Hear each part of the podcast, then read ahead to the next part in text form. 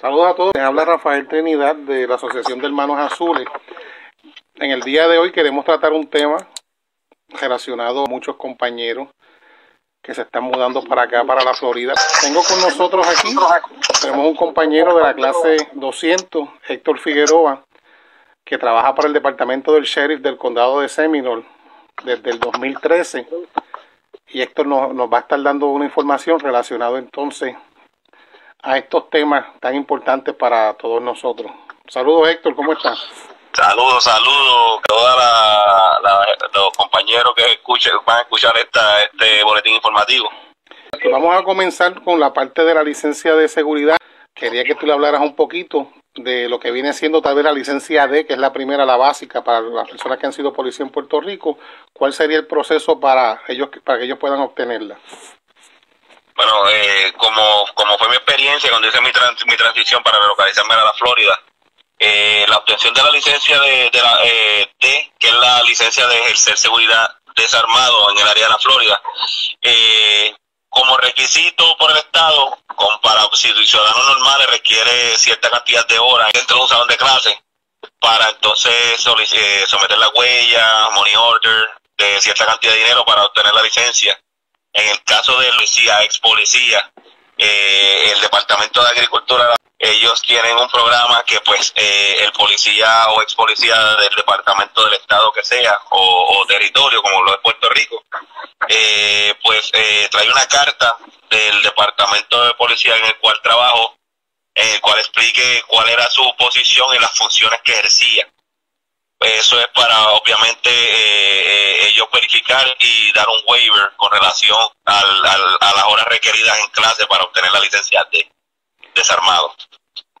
estamos hablando que las personas que, el que venga con esa, con esa carta y con la documentación entonces requerida, pues lo eximen entonces de tomar la clase, para tomaría entonces, llenaría la información, la aplicación, las fotos y demás y pagaría los sellos y con eso entonces le darían esa licencia, ¿correcto?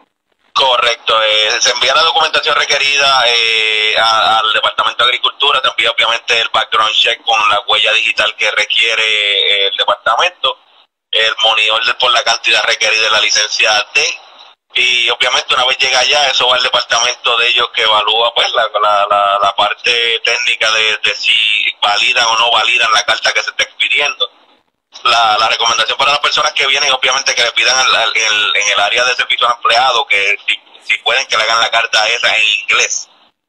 Porque obviamente sí tengo conocimiento de varios compañeros que la han traído en español y han tenido un inconveniente que pues eh, el departamento pues no, no la reconoce porque obviamente no es el idioma oficial del Estado. Está bien, tal vez hay personas que ya tienen la licencia D, que la de seguridad desarmado, y desean entonces trabajar armado.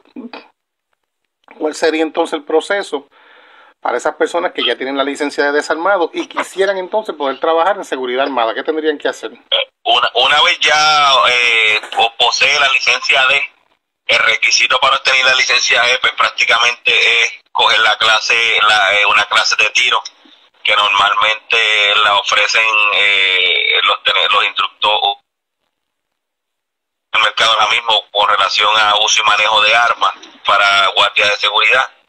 Eh, una vez obtiene esa certificación, se llena la forma, se envía con huellas nuevamente y el monitor del Departamento de Agricultura y el Departamento de Agricultura verifica obviamente que la persona que certificó el tiro pues es una persona certificada por el Estado y, auto, y, ahí pues se les, se les pide la licencia.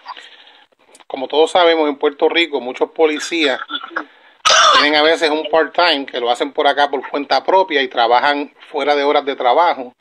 Se llevan tal vez a una cafetería o a un restaurante a hacer funciones de seguridad sin estar licenciados para hacer eso. Entonces hay algunos de ellos que se han mudado aquí a la Florida y piensan que también pueden hacer lo mismo. Y quería entonces que tú me puedes abundar sobre eso. ¿Eso es algo que se puede hacer? No, eh, no, no, ni siquiera tú puedes, tú puedes tener bajo tu, bajo tu poder autorizado por, por el Estado la licencia D de seguridad y la licencia G para seguridad armado, pero en orden de tú, esas dos licencias lo que te autorizan es para trabajar con una con un con un dueño de negocio, una compañía de seguridad que tenga ya la licencia B, que es la de la de seguridad, la de la de prácticamente eh, el negocio, el dueño del negocio de seguridad o la compañía de seguridad, tú puedes utilizar esa licencia trabajando con una licencia B por tu cuenta. Si tú posees la D y la G, tú no puedes ir a, por ejemplo, a, la panadería de la esquina y porque tú tienes la, licencia de seguridad y la G de la seguridad armado, tú no puedes ofrecer tu servicio porque eso para los efectos es una violación de ley en el Estado.